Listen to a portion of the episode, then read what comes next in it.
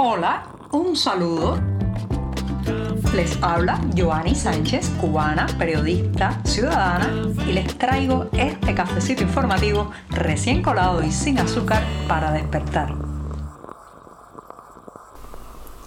El café de martes pues ayuda muchísimo a continuar con energía la semana informativa. Si además no tiene ni una gota de azúcar, pues me despierta mucho mejor para contarles las noticias fundamentales de hoy, 12 de septiembre de 2023. El año avanza hacia su final y yo estoy aquí ya con este sorbito recién colado y servido para darme el primer buchito del día.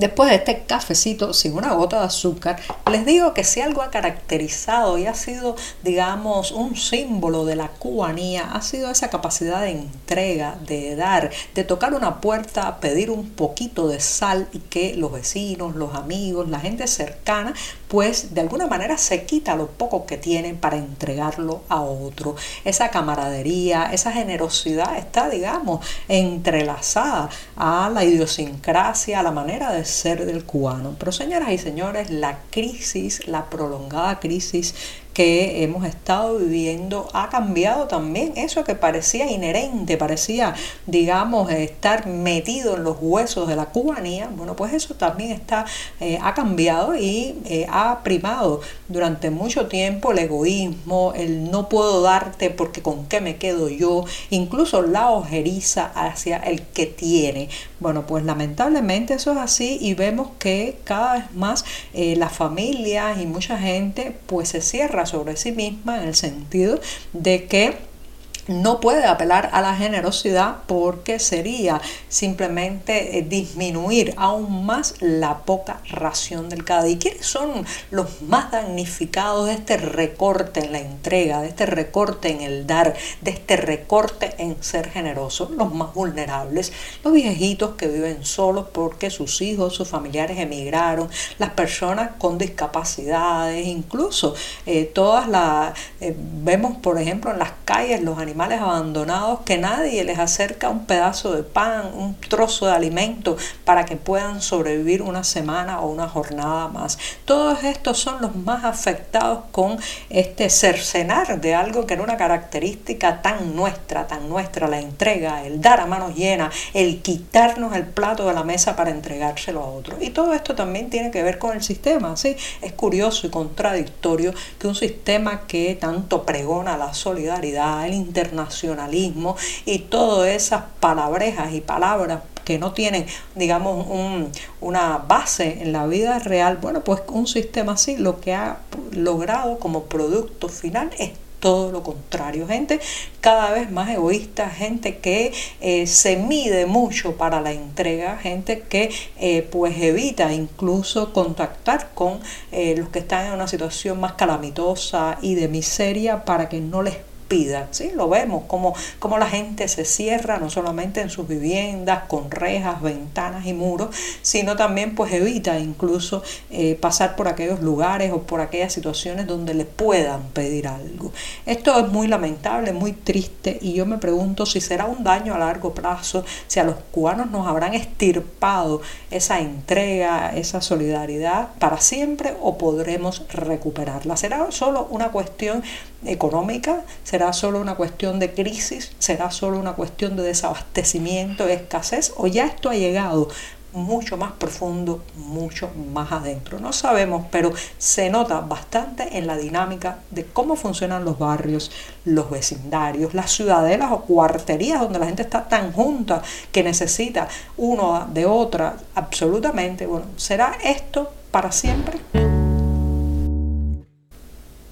Si anoche se hubiera mirado la isla de Cuba desde arriba, eh, pues se hubieran notado grandes zonas de oscuridad. La noche de este lunes fue un momento de grandes apagones a lo largo de todo el territorio nacional, específicamente en las provincias y los pequeños pueblos. Ya saben que las autoridades cubanas temen, temen un poco eh, pues aplicarle apagones a la ciudad de La Habana, quizás por las protestas, porque como es el centro administrativo y donde están eh, sus casas, las casas de los mandamases del Partido Comunista y sus oficinas, bueno, pues eh, temen, digamos, que darle la misma frecuencia de cortes eléctricos a la gran ciudad que a los pequeños pueblos. Sin embargo, en esos pequeños pueblos la han pasado muy mal durante toda la jornada de lunes y específicamente la noche. Una noche muy calurosa, una noche en que además eh, miles estaban con los ojos pendientes de la página de Facebook de la Unión Eléctrica de Cuba, una de las entidades más impopulares de la isla, a ver si había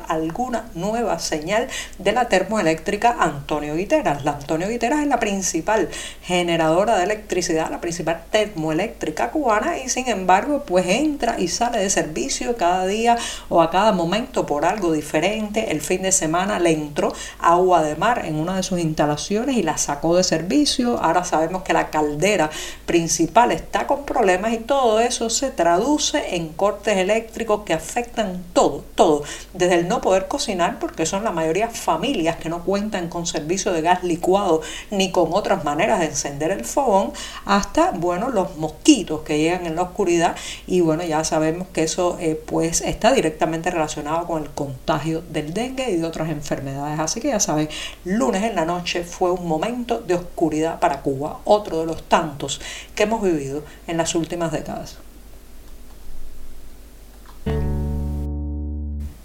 Uno podría llegar a pensar que la zafra en Cuba no podría caer más abajo, pero sin embargo sí lo logra y cada periodo de siembra, corte y molienda de caña de azúcar parece que da números cada vez más negativos. Ese es el caso de lo que advierten los directivos de la industria azucarera de la provincia de Santi Espíritu en el centro de la isla, específicamente del central azucarero Melanio Hernández, que es el único que va a moler en la próxima contienda en esa región, una región que eh, donde la, la, producción azucarera, señoras y señores, era parte de la vida, de la cotidianidad. Estaba en el ADN de toda esa región, no solamente por las personas implicadas, la fuerza laboral que demandaba, sino que también todo esto está, eh, digamos, mezclado con el ferrocarril, la transportación, el día a día de miles de personas. Bueno, pues en la ciudad y en la provincia de Santi Espíritu, ya los directivos están advirtiendo que la campaña será floja, bien floja y que tendrán que apelar incluso a la caña que se quedó en los campos en la contienda pasada porque no tuvieron combustible para recogerla. La escasez de insumos básicos en este caso pues también ha afectado la producción y eh, ya están poniendo como quien dice el parche antes de que salga el hueco porque parece ser que los malos eh, resultados que se avisoran afectarán directamente a la cuota de azúcar que se entrega por la canasta básica racionada, que todavía sigue siendo muy alta en comparación con el azúcar